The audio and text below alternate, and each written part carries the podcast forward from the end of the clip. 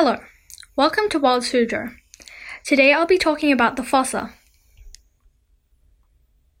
This animal looks like it would belong to the big cat family, but it's actually closer to another family of animals that you wouldn't expect.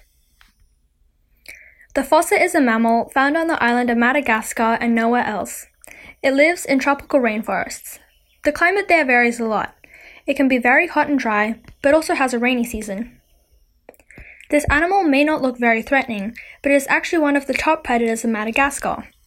The fossa's diet consists of lemurs, smaller mammals, birds, and frogs. Since this animal is a top predator, it doesn't have any natural predators. The only thing threatening it is habitat loss.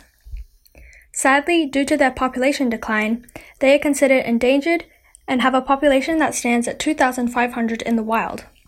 They have a lifespan of 20 years and can start mating at the age of 3 or 4.